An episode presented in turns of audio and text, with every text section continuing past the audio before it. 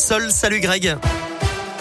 Bonjour Eric, bonjour à tous. À la une, le sport, le foot l'OL qualifié pour la phase finale de la Ligue Europa. Les Lyonnais ont emporté 3-0 contre le Sparta Prague.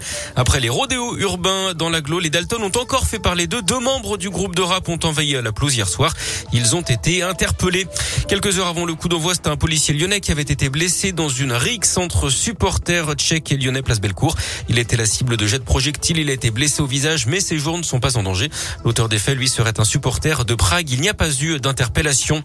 Un autre policier lyonnais blessé, mais dans la Loire, l'agent de Sainte-Foy-les-Lyons a été percuté par deux jeunes sur un motocross à Firmini hier midi. Il était venu en renfort. Cet homme de 39 ans a perdu connaissance. Il a été transporté à l'hôpital de Saint-Etienne. Il est touché au niveau de la hanche. Il se trouvait toujours à l'hôpital hier. Les deux fuyards, eux, ont lâché leur moto qui était heurté une voiture. Un enfant de 4 ans a été légèrement blessé. Sa mère également. L'un des fuyards a déjà été identifié. Dans leur fuite, ils ont perdu 400 pochons de résine de cannabis. On reparle de sport, mais avec du tennis et la sensation Hugo Gaston, le Français classé au-delà de la centième place mondiale avant le tournoi, s'est qualifié pour les quarts de finale du Masters de Paris-Bercy. Il a battu le phénomène espagnol Alcaraz 6-4 7-5 alors qu'il était mené 5 à 0 dans le dernier set.